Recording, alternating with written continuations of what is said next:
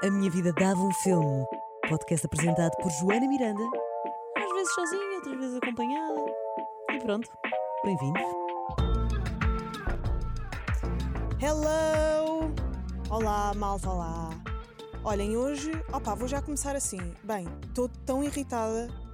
Pá, quando é que acaba este calor? Já chega, que palhaçada! Chega de calor! Estou aqui a andar, estou com uma camisa de linho há, há sete anos. Porra, pá, já chega de verão. Estamos em setembro, cresçam. Parem de adorar o verão também. Estão sempre na praia, não têm nada para fazer da vida. Olha, mas a sério, está imenso calor. Uma pessoa está a andar, está a andar na rua, depois eh, eh, demoram a andar. As pessoas andam na rua como se não tivessem nada para fazer. Por isso é que eu gosto dos caroços. Têm, têm sempre pressa, parece que têm sempre uma reunião. Andam sempre pá, pá, pá, pá, pá, pá. Pá, eu tenho que parar de dizer porcaria. Olhem, bem-vindos a mais um episódio. Hoje uh, vou falar-vos. Bem, tenho tanta coisa para falar. Eu acho que é por isso que hum, estou a dispersar. Tenho mesmo muita coisa. Tenho quatro filmes para aí, porque fui ao Motel X, uh, mas não adorei aquilo que vi lá. Eu queria muito ver o Bodies, Bodies, Bodies, que era o filme uh, que estreou na, na, primeira, no primeiro dia de Motel X com o Pete Davidson. Não consegui, que é, uma, que é um terror com comédia, que é o que eu gosto mais. Uh, mas escutou. Uh, mas conseguir ver um filme senegalo-congolês sobre espíritos no deserto e foi giro, mas estranho. Uh, o Motel X tem muita coisa estranha. E depois fui ver também um filme uh, no penúltimo dia que uh, tinha no seu cast o, o, o, Zé Fidalgo e a Vitória Guerra. E era um filme sobre. Desculpem eu não me lembrar do, do, dos nomes, por acaso devia ter trazido. Mas, mas também, como eu não, não respeito. como eu não respeito muito os filmes que fui ver, nem sequer vou dizer os nomes, que assim também não, não digo mal, percebem? Um, mas pronto, tinha estes dois atores e era sobre opa, uma aldeia para lá de Espanha, mas onde se encontravam alguns portugueses uh, no início do século XIX e vai para lá um, um, um professor e, e essa aldeia tem tem uma data de acontecimentos bizarros. Pronto. E, e há muitos silêncios e há, há muito tempo no filme. Há, o filme tem muito tempo. E depois tem uh, uh, uh, José Fidalgo, meio cowboy, e Vitória Guerra vestida de bege o tempo todo. E é isto. Mas vi uma série espetacular é aqui que vamos chegar. Vamos, vamos chegar à excelência neste podcast. The Patient, com o Steve Carell, um dos meus atores favoritos uh, da história do entretenimento americano. Steve Carell, que opa, já fez inúmeras coisas brilhantes. The Office, não é? Que é, que é de caras a, a, coisa mais importante que ele já fez na sua vida. Sei lá, o The Morning Show, já falei aqui. Um, o Gru, ele é a voz do Gru, que, que, é incrível. Eu adoro o Gru. Tipo, os Minions foram um reset cultural. Pá, digam o que disserem. Mas pronto, eu adoro Steve Carell e ele é bom a fazer dramas. O Beautiful Boy, também já falei aqui, é um drama que ele fez com o Timothée Chalamet. Um, e, e este The Patient é uma série, mas é uma série, pá, tem, até, só tem a primeira temporada e tem agora 10 episódios. Cada episódio são 20 minutos e trata-se de um, a, história de um psicoterapeuta, que é o Steve Carell, que perdeu a sua mulher, pronto, está ele também a lidar com os seus traumas e, e, e, as suas memórias e a sua vida, e tem um paciente que é uh, completamente louco e o rapta. Porque sente que as sessões de terapia que está a ter uma vez por semana não são suficientes para controlar os seus impulsos criminosos e, e patológicos de vontade de assassinar pessoas. Então ele rapta o Steve Carell para a sua uh, arrecadação e, e, o Steve Carell tem que lhe dar uh, uh, sessões de terapia escravas para que ele no seu dia a dia não, não, não mate pessoas com quem se irrita. Por exemplo, alguém com quem ele se cruza num restaurante que o trata de uma certa forma, que o irrita por alguma razão. Ele começa logo a imaginar o plot de como é que as vai assassinar e precisa do, do, do terapeuta para uh, desconstruir essas vontades e, é, e esses plots que está que tá, que tá a engendrar e não sei o quê. E pronto, e vocês têm que ver a série para, para perceber se, como é que ele se vai safar daquilo, uh, como é que ele uh, lida com o facto, ele, como, ele próprio como terapeuta também com os seus traumas e também com as suas memórias, como é que lida com o facto de estar fechado um dia inteiro num quarto para depois ao fim do dia tratar uma pessoa que também é, do, que é doente. Um, é um, um, psicoterapeuta que está a começar a abrir-se à meditação e utiliza um bocadinho como o filme do Papillon, quando ele está preso, utiliza, pronto, no filme do Papillon, no, no, pronto, no livro, na história, não se fala da questão da meditação, mas usa-se uh, a ideia de a consciência do agora, o prender o pensamento no agora, no presente e na respiração. E isso é, isso é meditar, não é? E, e este psicoterapeuta está a usar também essas. Essa, está a ir por esse caminho do papillon um, para sobreviver à prisão, vivendo agora.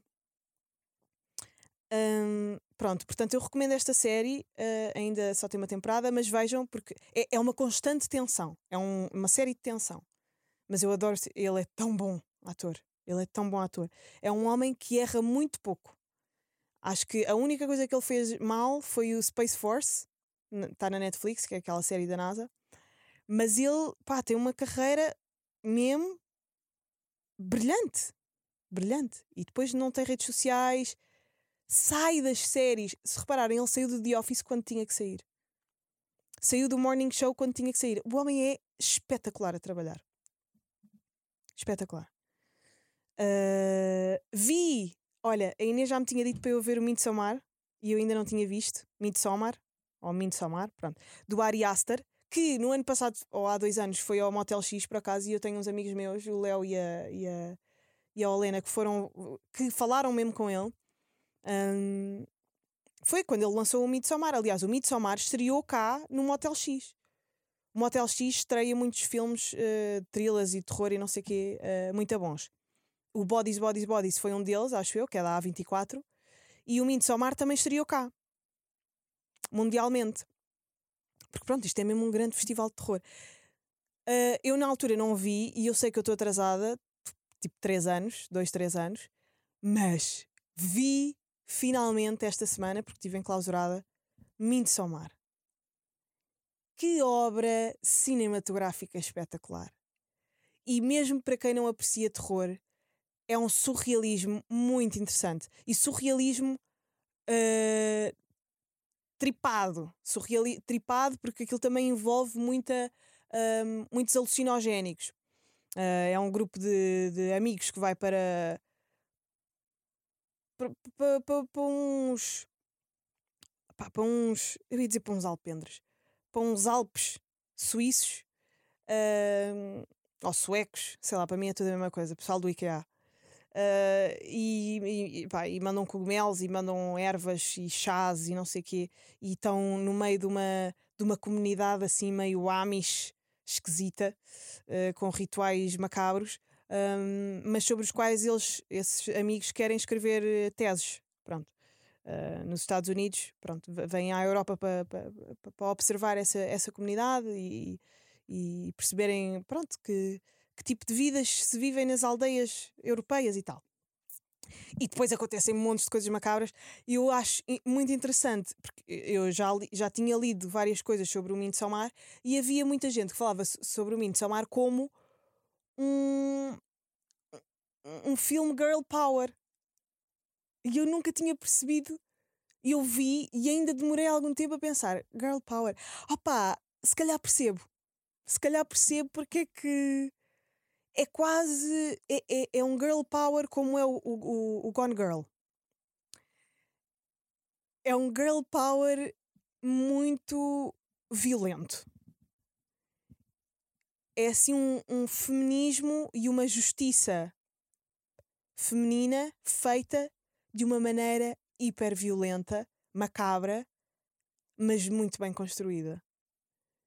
Uh, opa, os cenários são espetaculares, uh, o, os pequenos easter eggs que, que há no filme, a originalidade.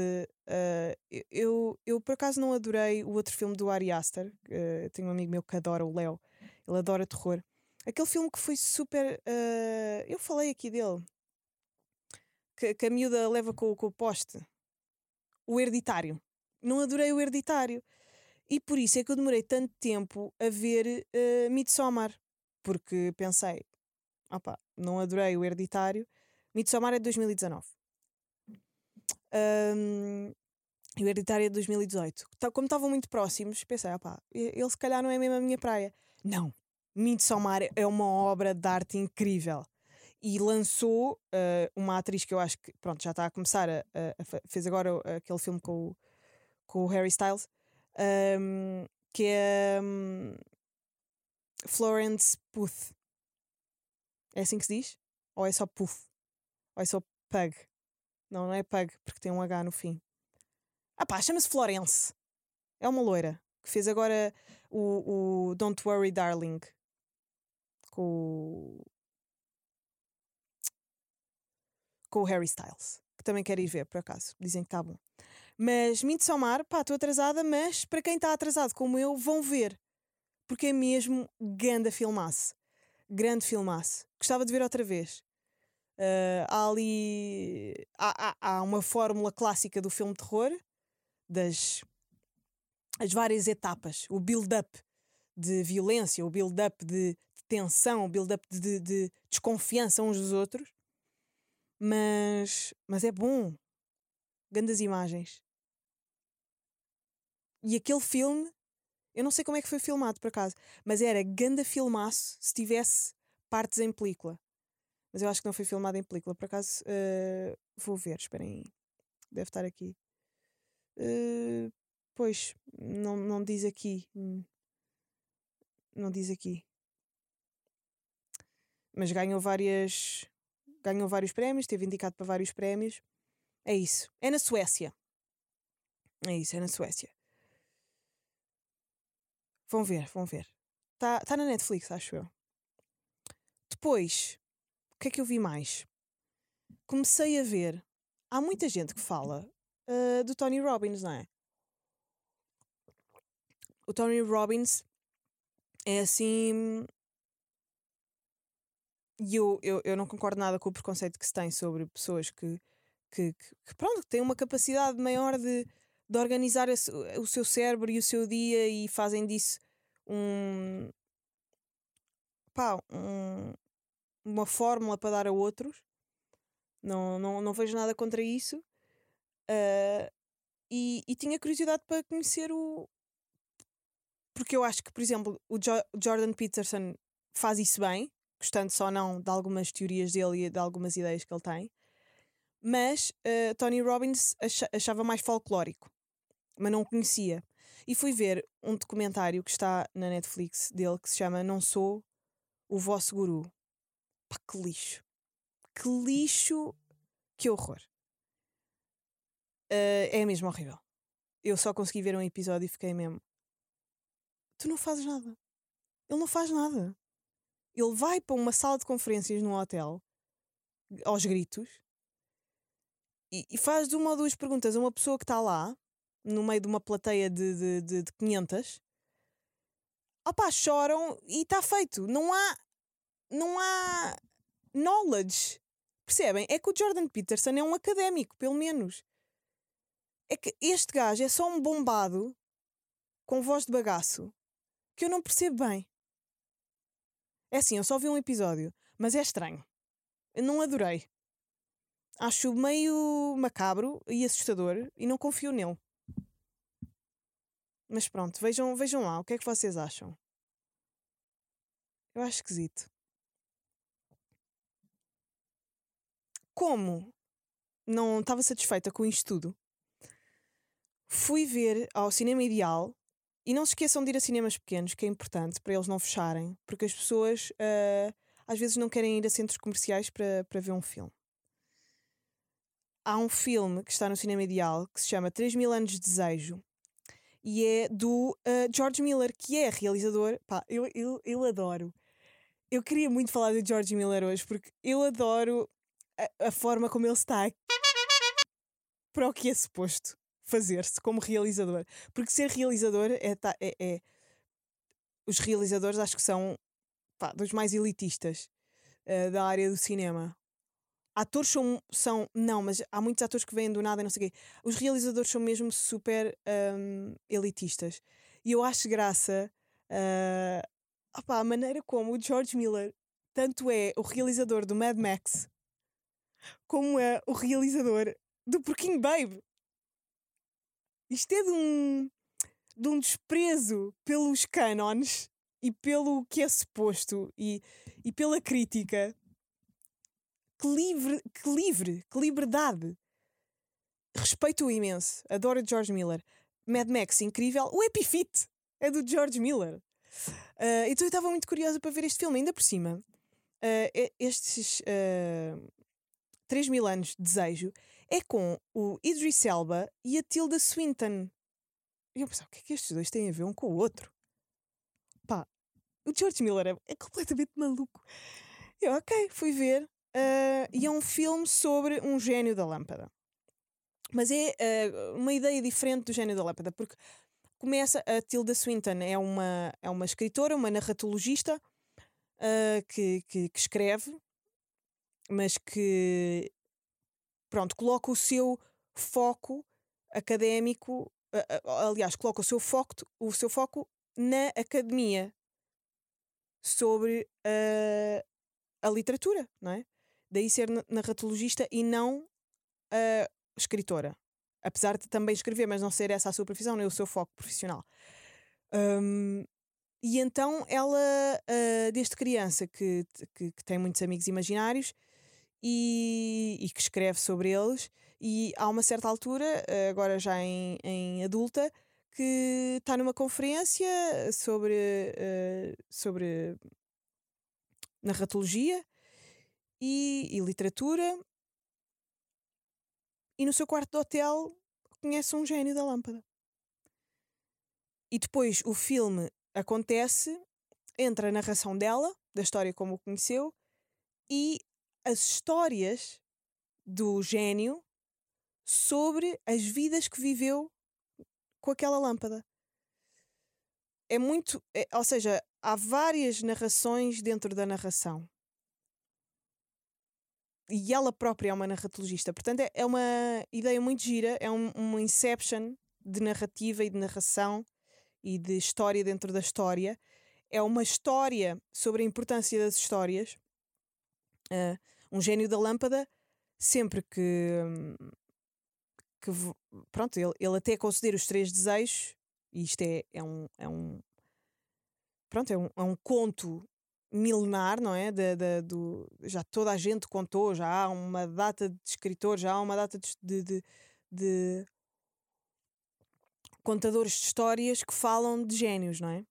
Génios da lâmpada, ou de desejos que são concedidos por alguém esta coisa dos desejos, dos três desejos, o três, epá, toda esta simbologia e toda esta historieta é muito antiga, não é? E eu achei que foi feita de uma maneira nova, o que é difícil, pegar nesta história tão antiga, tão milenar, uh, que é dos génios, e explorar de uma maneira diferente. Eu gostei. A pessoa que foi comigo odiou o filme. odiou completamente o filme. Ah pá, porque está com, com cenários muito. pá, não é salões, mas é kits. Está muito colorido. Está muito colorido. Mas eu achei super divertido isso. Está eh, tá mesmo com imensa cor, com imensos efeitos especiais. Um, com. Mas, mas e com imensa. A, a, maneira de contar esta história é muito poética e muito camuniana muito uh, epopeica, epo, epopeia, não, epopeia é a própria, epopeísta, estão a perceber? É muito, uh, quase que parece tudo um poema e é tudo com muito significado e existe muita profundidade em tudo, nada é simples. E isso também se vê nos visuals. E então Ah pá, eu acho um filme super fixe. Mas eu deslumbro-me muito facilmente com cinema. Eu, eu gosto mesmo de filmes. E então é difícil eu não gostar. É preciso as coisas serem mesmo más. É preciso eu não respeitar mesmo o produto que está a ser feito, o produto que me é apresentado, para eu dizer isto é lixo. Isto não. Isto não pá, o que é isto? Ou seja, o que eu vejo aqui é que não houve preguiça, houve mesmo imenso trabalho. E logo aí eu respeito e gosto e deslumbra-me. Porque criar. E eu, eu sou fascinada por artistas, não é? E então. Estou é George Miller a dizer isto. Mas é verdade. O filme está muito fantástico, no sentido mesmo da fantasia, e está fantástico porque, porque são duas horas de, de entretenimento. Há ali uma parte. O primeiro desejo dela desiludiu-me. Vejam o filme. O primeiro desejo dela desilude.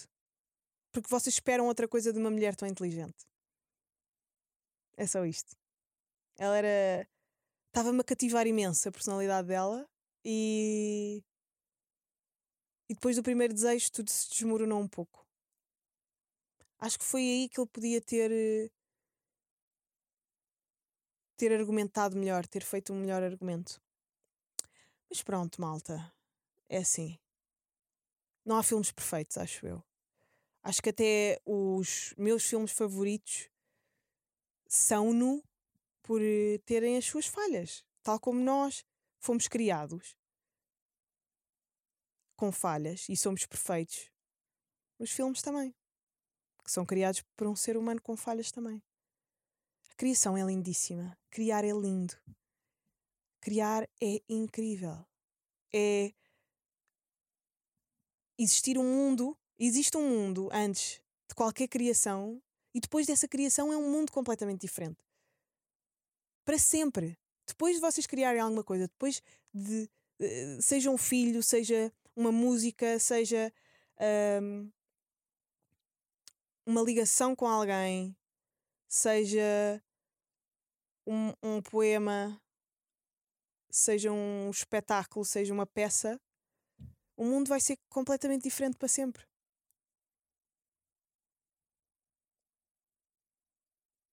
Apetece-me chorar. Vamos mudar de assunto. Tinha aqui uma coisa para dizer. Ai, mas isto também me vai dar vontade de chorar, pá. Uh, sabem o que é? Eu, eu sinto-me a crescer. Eu sinto-me a crescer e, e, e, e é bom crescer, é mesmo divertido. Olhar para o crescimento e olharmos para nós e para as nossas vidas de fora. a Comic Relief, a Inês, manda-me uma mensagem a dizer: bonito. Estou um, a crescer e, e é tão giro. Eu, este último ano da minha vida foi, acho que dos anos em que eu cresci mais. E, e há várias coisas que eu estou a observar. Uma coisa que acontece quando nós crescemos, há uma. Uh, tal como a nível macro acontece depois de uma grande guerra, depois de um. Uh, sei lá, de uma grande catástrofe natural existir a, a, mutação e a nova construção de uma sociedade e de novas uh, tradições e de uma nova atmosfera também acontece a nível micro, que é quando acontece uma grande mudança na nossa vida, um, uma grande guerra interna ou, ou uma grande catástrofe, nós transformamos-nos também. Acho mesmo que sou outra pessoa agora. E, e, e, dentro disso, dessa, dessa observação de quem eu sou, estão todos os outros que fazem parte da minha vida, porque nós não, não, não, não somos seres singulares, nós estamos com um monte de coisas agarradas a nós a nossa personalidade é um conjunto de todas as pessoas que estão, estão mais próximas. E eu comecei a olhar para os meus pais a pensar: fogo. Comecei a olhar para eles de uma forma uh, extra familiar. Olhar para eles como dois seres humanos, como dois adultos. Olhar para os meus pais como. E para outras pessoas da minha família, mas mais para os meus pais, não é? Este, estes dois seres vivos que estão aqui à minha frente, pá, gosto mesmo de você. no outro dia estava a dizer à minha mãe: Oh pá, eu gosto mesmo de ti. Eu gosto mesmo de ti. Eu gosto mesmo de falar contigo. como pessoa, como mulher, como ser humano. Nós crescermos e olharmos para os nossos pais como extra progenitores e, e mesmo. E o meu pai, eu olho para ele e vejo, pá, que bro! Que amigalhaço que eu arranjei na vida e que privilégio seres meu pai, vai, vai ser eterno. Ai, que estupidez. Pá, uh, quer dizer, também é normal, as pessoas falam de pais, é normal partirem-se a chorar ou não. um, é mesmo um privilégio. Uh, e se isto acontece com vocês, vocês adorarem os vossos pais, isto é incrível. Na lotaria que é uh, a genética e a vida, e, e, e, e, esta lotaria quase geográfica de onde é que vocês vão nascer e a família com que vão nascer, vocês crescerem e adorarem os vossos pais, é ganhar a lotaria. É um milagre. Porque há tantas probabilidades. Há milhões e milhões e milhões de probabilidades. E algumas delas são não se darem com os vossos pais, odiarem os vossos pais. Uh, e, se, e se vocês não se dão com os vossos pais, também está tudo bem. De certeza que há alguém que cumpre um papel maternal e, e. Opa, olha, é assim, eu vou mudar de assunto que isto está, isto está mesmo, isto está aí para um sítio completamente ridículo. O que é isto? O que é que se tornou este podcast? isto é o quê? É o programa da tarde? Pá, estou mega, mega emocional hoje. É, é que apetecia-me lutar a vir para aqui. Eu não sei se vocês se lembram como é que começou este podcast, mas era eu a querer andar à pera com o calor.